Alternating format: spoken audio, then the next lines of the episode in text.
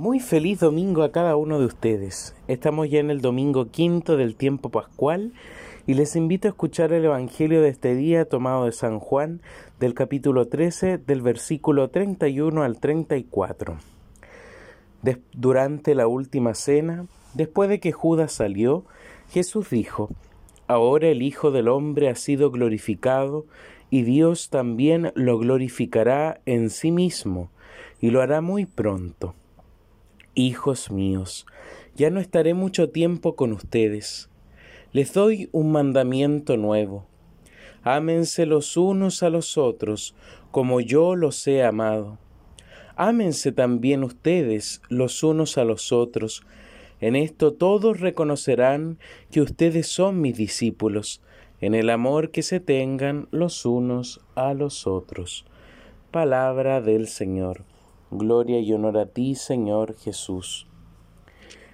Queridos hermanos y hermanas, seguimos celebrando la alegría del tiempo de la Pascua, seguimos sintiéndonos dichosos como cristianos por tener viva esta esperanza de la resurrección de Cristo en nuestras vidas y en la de toda la Iglesia.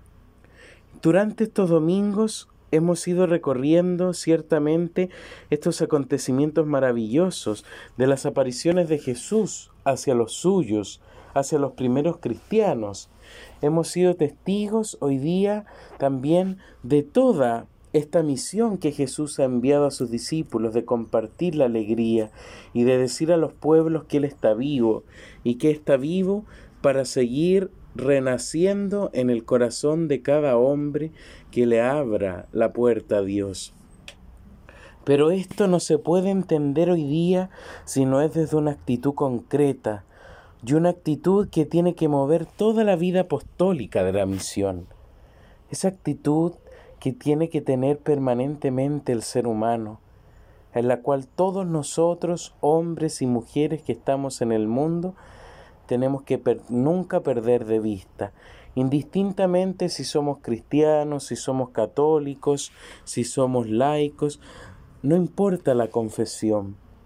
Lo que importa es ser y siempre tener un corazón dispuesto a amar, un corazón dispuesto a la misericordia, un corazón dispuesto a acoger, un corazón dispuesto a entregar lo mejor de sí para que el otro se sienta bien, se sienta feliz, se sienta dichoso y reconozca en ello que nosotros le estamos abriendo una puerta preciosa para que también su vida torne un mejor sentido.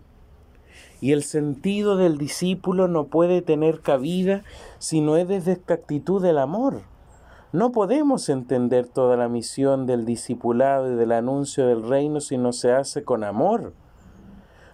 Porque perfectamente nosotros podemos ir a las comunidades, perfectamente podemos hablar con ellos y decirle, mira, el Señor resucitó, el Señor nos pide hacer esto, esto, otro, y lo hacemos y se transforma todo en un activismo, pero al final tanto activismo pasa la cuenta, porque si hacemos la evaluación de ello, ¿qué es lo que vemos? ¿Cumplimos la meta de realizarlo? Por supuesto pero lo hicimos realmente con cariño y con amor como Dios quería. Porque podemos hacer muchas cosas, podemos tener el tiempo, podemos tener la disposición, podemos tener incluso todo planificado lo que vamos a hacer y lo vamos a hacer incluso.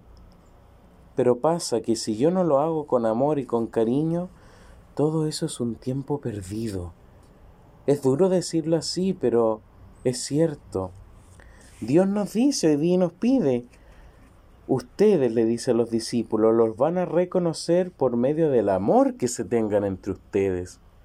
Porque si van con odio, porque si van con rivalidades, porque si van queriendo ser mejor que el otro, van a decir, pero estos no son los discípulos del resucitado, porque el resucitado no les enseñó eso. El resucitado les enseñó a amarse, el resucitado les enseñó a compartir, el resucitado les enseñó en ese sentido a ser hombres de fe que muestran por medio de su testimonio de vida el amor que Dios tiene. Entonces, un discípulo no puede ir y no hacer nada si no es por el amor.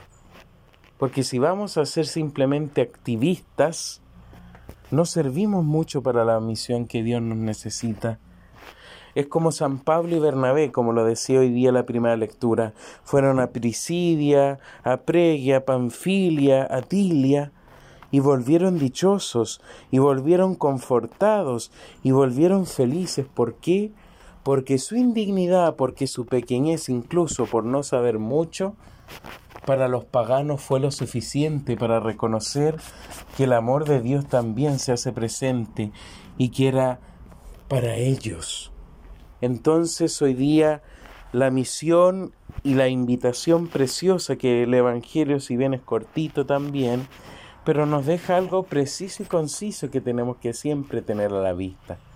Todo lo que hagamos, todo lo que nos propongamos emprender, si no es impulsado por el amor, no tiene sentido, no tiene cabida, no tiene un impacto en la vida del otro. Porque el amor lo que hace es cambiar el corazón del hombre. El amor lo que hace es causar un cambio profundo. Porque yo puedo hacer todo lo mejor con disposición, lo puedo hacer todo con la mejor de las intenciones, pero si eso no es capaz de cambiar primero mi corazón, tampoco tiene sentido. El amor tiene que ser recíproco, la actitud, la propuesta, la entrega hacia los demás tiene que ser con este sentido. Primero tiene que cambiar mi vida, primero tiene que cambiar mi corazón, primero tiene que cambiar mis actitudes, primero tiene que cambiar incluso mi forma de ver la vida y de comprender la realidad de la gente. Porque si sigo siendo el mismo hombre o mujer que es orgulloso y que piensa en sí mismo, pero que va igual a hacer las cosas porque quiere, no va a cambiar mucho la realidad y vamos a seguir siendo discípulos de Dios, pero discípulos toscos, discípulos activistas, más que discípulos del resucitado. Hoy día es bueno hacer esta distinción, hoy día es bueno preguntarnos en la vida, ¿qué tipo de discípulo soy? ¿Soy un discípulo activista que simplemente vive para hacer las cosas sin importar si pongo cariño o no en ella? ¿O soy un discípulo del resucitado que por medio del amor, del cariño, de la dedicación y de la entrega reconoce la presencia de Dios en mi vida? Hoy día hagámonos esta pregunta, cuestionémonos la vida y preguntémosle a Dios hoy día, si no soy así, que me dé esa gracia, la gracia de la humildad, la gracia de abrir el corazón para que podamos ser testimonios de Él en medio del pueblo. Hoy día Jesús nos dice a cada uno de ustedes, a nosotros y a ustedes, los reconocerán que son mis discípulos por medio del amor. Amémoslos también a nosotros mismos. Si no nos amamos nosotros mismos, si no nos respetamos nosotros, si no nos queremos nosotros mismos, difícilmente también vamos a poder hacerlo con los demás. Hoy día es una cuestión y es una invitación recíproca tanto para mí, pero tanto para los otros, pero más profundamente tanto para Dios mismo, quien impulsa este deseo. Pidámosle entonces al Señor que nos ayude en esta gran tarea de ser buenos hombres, buenas mujeres, que a lo mejor no hacen mucho, pero que si lo hacen con cariño, si lo hacen con dedicación y con entrega, va a tener ciertamente un impacto profundo de la presencia de Dios en la vida de nuestros hermanos.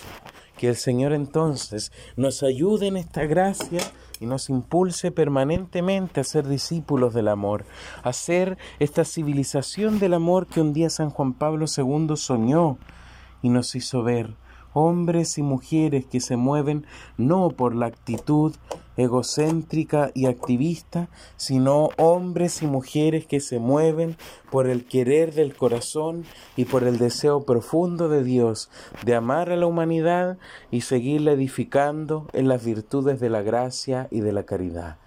Que el Señor entonces nos ayude en esta bonita tarea e infunde en nuestro corazón esos deseos permanentes de cariño, de amor, entre nosotros. Que tengan un bonito domingo en familia y un bendecido inicio de semana.